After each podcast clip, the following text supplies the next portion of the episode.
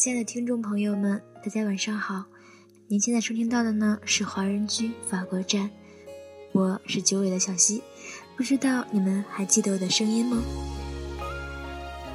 这一期的法国站呢，小溪要说的是，你看到的其实并不等于你知道。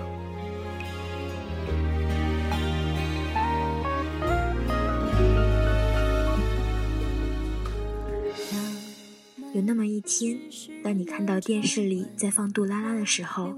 你觉得外企很好，出入高档的写字楼，说一些屌丝听不懂的英语。有那么一天，你看了老徐的亲密人，你觉得投行男好帅，开卡迪拉克去澳大利亚度假，随手签个几百万的合同，把世界踩在脚下。有那么一天，你疯狂地爱上了职场剧。你喜欢那种洋洋得意的状态，甚至爱上了剧里面的勾心斗角。有那么一天，你看到一条精妙的广告，你赞不绝口的时候，觉得做 marketing 好潮，可以把握市场的脉搏，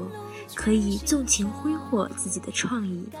有那么一天，你见到一位做房地产的学长，你看到他每天和各种有钱的人出入各种高档的场所。发挥着各种挥霍的微博，你觉得做房地产好挣钱，至少可以和有钱人在一起。有那么一天，你见到一位做快销的同学，你看到他满世界出差，在各种地方住五星级酒店，每个月光税就和你月薪上的一样多。你觉得做快销好风光，和客户动不动就谈了几千万的生意。这么的一天，可能是你生命中众多普通的一天，也可能是你日思夜想、称之为梦想的天天。这么的一天，可能是你心血来潮、充满羡慕的一瞬间，也可能是你努力奋斗的一个起点。而更多的时候，你看到的其实并不等于你知道的。你看到的是他在台上左手插袋，右手指屏，帅气的向很多客户做介绍，签下了两千万的合同。你没看到的是他在三周前就开始每天只睡三个小时，从十年前的数据查到昨天，一点点的做着细致无比的数据分析，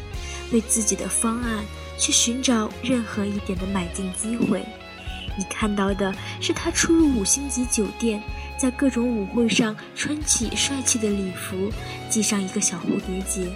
你没看到的是他为了去争取一个二级代理客户，和农民工挤在一辆大巴车上，冒着被偷、被抢、被撞车的风险，一边敲着邮件，一边环顾周围诧异的眼神。你看到的是他年纪轻轻就可以做到区域经理。去管理好几百人的营销团队，威风凛凛。你没看到的是，他为了让这个庞大的团队在尽量小的摩擦情况下运作起来，为了一套更合理、更系统的管理方法，而不断的和各个中层领导亲自磨合，去询问、去思考。你看到的是，他回家可以给母亲买上很多名贵的化妆品和 LV 的箱包。你没看到的是，他在中秋节的时候，为了签下一个大订单，自己一个人在他乡，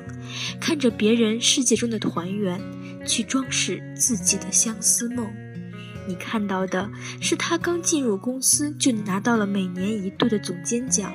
你没看到的是，他为了一个上市项目，在四天之内自学四十万字的材料，让自己在四天之内从一个门外汉变成了一个行家。在学习的时候，他可以二十四小时不吃饭、不睡觉。你看到的是，他每天可以面对很多新鲜的挑战。你没看到的是他应付这些突发状况时的心惊胆战，你看到的都是他成功之后光辉高大的形象，他在你心里成为一座神像，让你成为终生追逐的目标和归宿。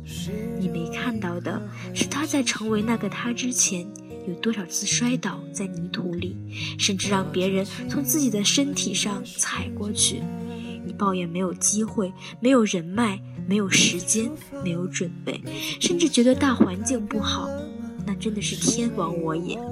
有没有想过，那些睡得比你晚、起得比你早、跑得比你卖力、天赋还比你牛的人？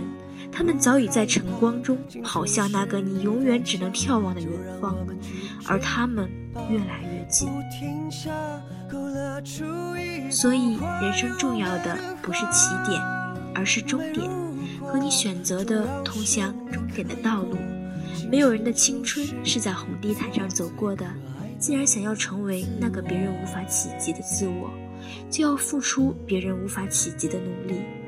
如果你不够努力，那就也不要抱怨上天没有给你机会。而只要你有一颗永远向上的心，你终究会找到那个属于你自己的方向。其实现在的你在哪里，并不是那么的重要，重要的是你的梦在哪里。好的，伴随着美妙的音乐呢，今天的节目又要和大家说再见了。这里是法国站，我是小溪，让我们下周六同一时间不听不散。是你的家，就让我们去追吧，不停下，勾勒出一幅画，勇敢的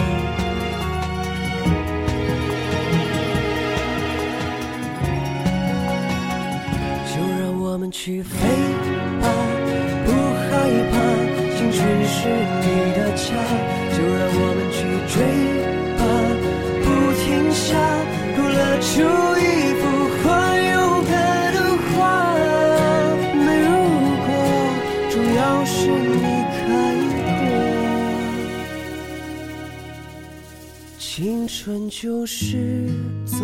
最可爱的自我。